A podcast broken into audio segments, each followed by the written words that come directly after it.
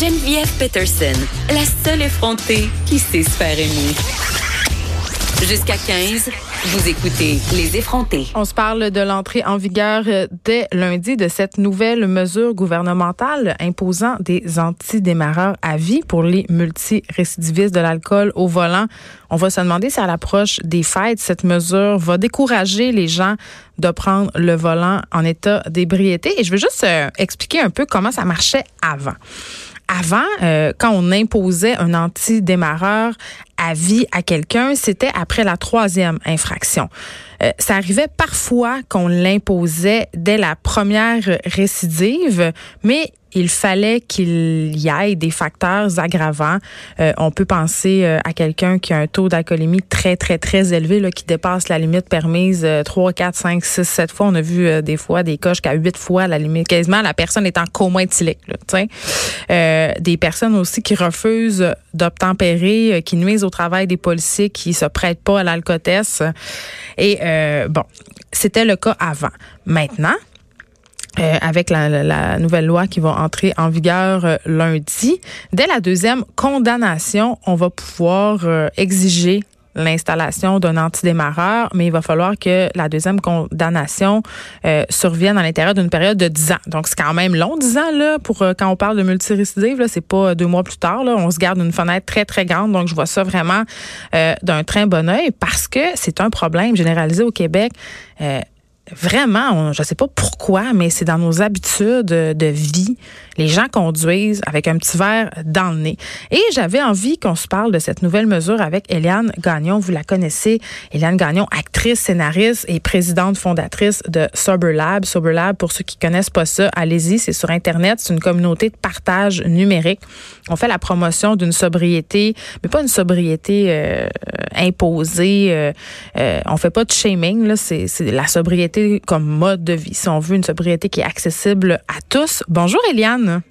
Bonjour Geneviève. Écoute, euh, je voulais absolument te parler parce que euh, tu nous as euh, raconté ici en entrevue, mais aussi dans d'autres médias, que toi-même tu as fait l'expérience de l'alcool au volant, tu as déjà conduit seul.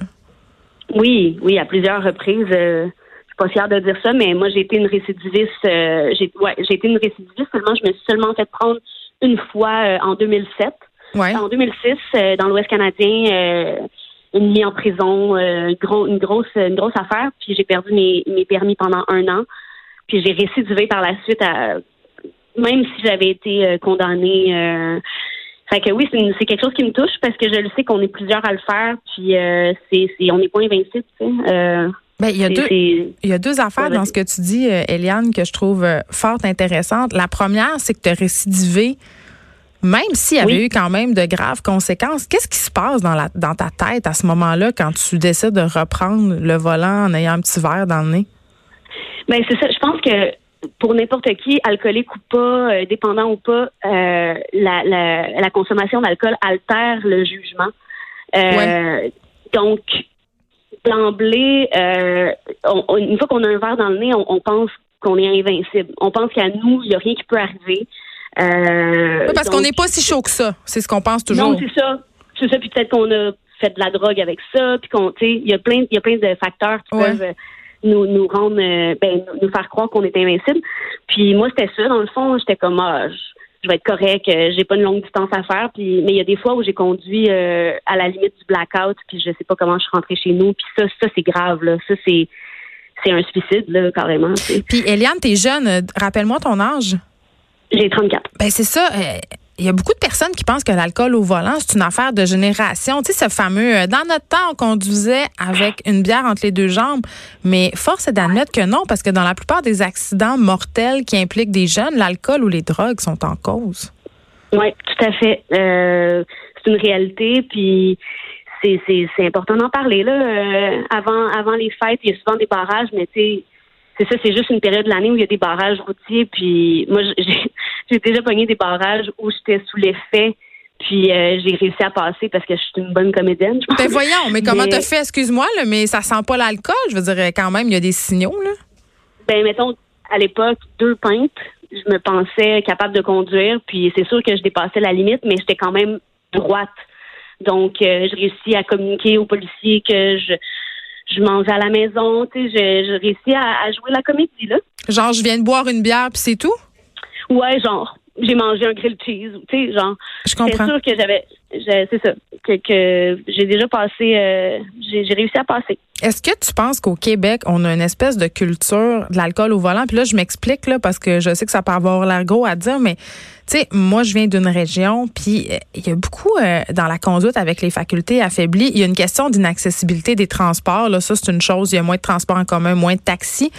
Mais une espèce de mentalité de ben voyons, je suis correct pour prendre mon auto. Ben voyons, euh, tu sais, je suis pas. Il y a quelque chose de la faiblesse. C'est comme si d'accepter qu'on n'est pas en état de conduire, c'est montrer un signe de faiblesse, c'est pas mal, tu sais, ou c'est pas. Euh, tu sais, tu comprends ce que je veux dire? Ouais, ben oui, complètement. Je je sais pas ce qui se passe dans nos têtes pour euh, pour pour agir de cette façon-là. C'est, y a, y a, mais mais c'est clair que je sais pas, je sais pas c'est quoi vraiment, mais faudrait vraiment que ça cesse parce que c'est. Trouves-tu qu'on consomme trop d'alcool? On est-tu dans une société où on fait. Parce que je pense, tu sais, on en a déjà parlé ensemble. Euh, on est dans une société épicurienne, entre guillemets, où boire de l'alcool, c'est socialement acceptable.